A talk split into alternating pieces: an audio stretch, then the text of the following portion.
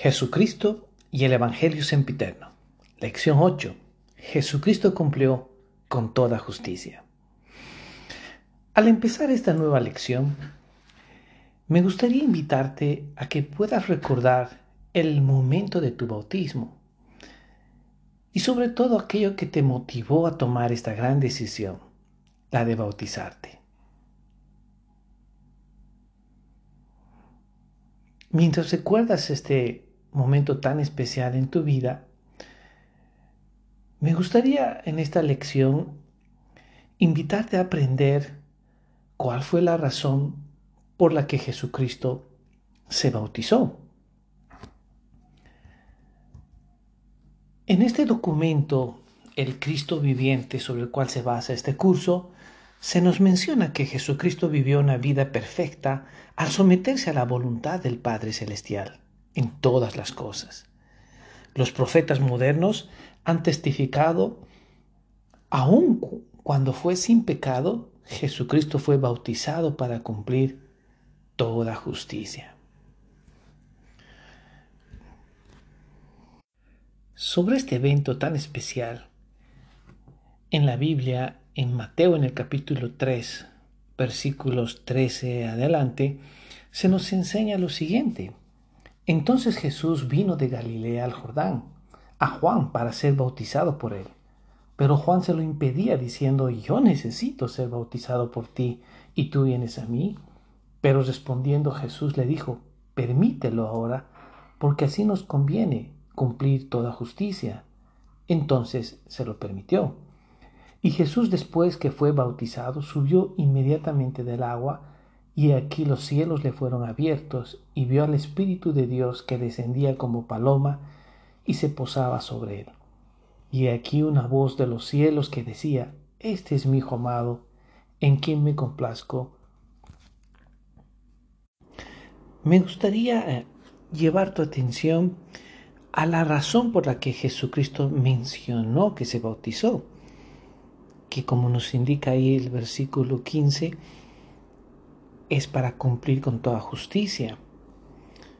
A fin de entender mejor a qué se refirió Jesucristo con esa frase, me gustaría invitarles a estudiar las palabras de Nefi en el libro de Mormón, cuando él nos explica un poco sobre este motivo en el segunda Nefi, capítulo 31, a partir del versículo 3.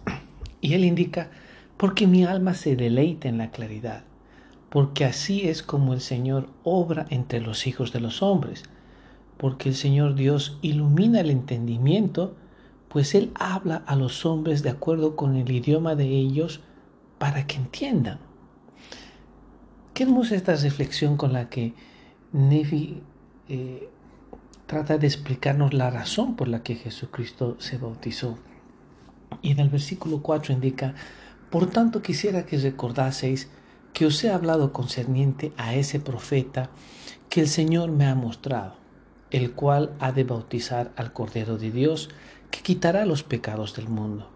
Ahora bien, si el Cordero de Dios, que es santo, tiene necesidad de ser bautizado en el agua para cumplir con toda justicia, ¿cuánto mayor es entonces la necesidad que tenemos nosotros siendo impuros de ser bautizados, sí, en el agua?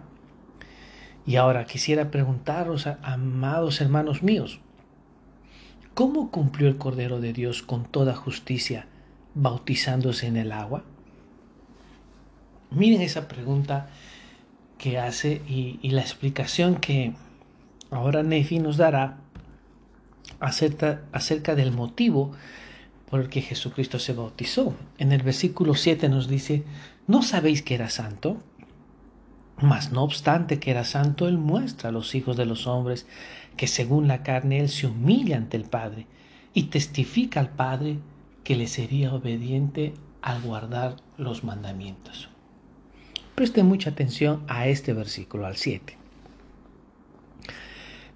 donde nos explica el motivo y dice, Él muestra a los hijos de los hombres que según la carne, Él se humilla ante el Padre y testifica al Padre que le sería obediente al observar sus mandamientos. Qué gran ejemplo en nuestro Salvador el conocer el motivo por el que Él se bautizó. Es por eso que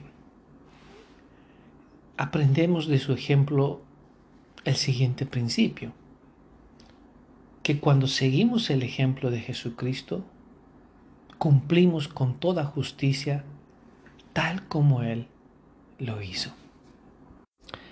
Nefi, luego de enseñarnos esta gran verdad, nos hace una invitación muy especial en los versículos 16 y 17 del mismo capítulo. Y nos dice, y ahora bien, amados hermanos míos, por esto sé que a menos que el hombre persevere hasta el fin, siguiendo el ejemplo del Hijo de Dios viviente, no puede ser salvo.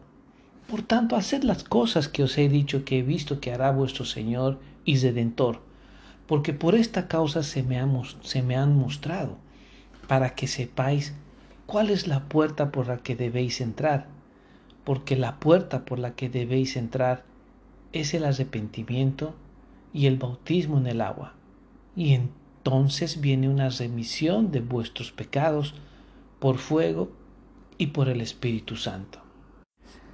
Sobre este tema, el elder Robert D. Hales, en La Leona de enero del 2001, nos explicó lo siguiente.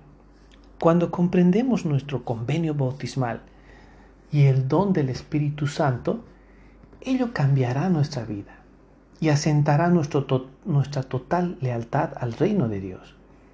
Si al salirnos al paso las tentaciones prestamos atención, el Espíritu Santo nos traerá a la memoria que hemos prometido recordar a nuestro Salvador y obedecer los mandamientos de Dios. Luego el Elder Hales nos indica, ruego que cada uno de nosotros, en calidad de miembros de su reino, comprenda que nuestro bautismo y confirmación es la entrada a su reino. Cuando entramos, hacemos convenio de ser de su reino para siempre. A fin de reflexionar en lo que has aprendido, me gustaría invitarte a hacerte las siguientes preguntas. ¿De qué manera el recordar tu bautismo, el recordar el motivo por el que el Salvador se bautizó y la invitación que se nos hace a perseverar hasta el fin, te han ayudado a, a comprender el valor de, de la ordenanza que has realizado? Te invito a que puedas analizar y revisar aquellos ajustes que son necesarios hacer en tu vida para cumplir ese convenio que hiciste con el Salvador. En el nombre de Jesucristo. Amén.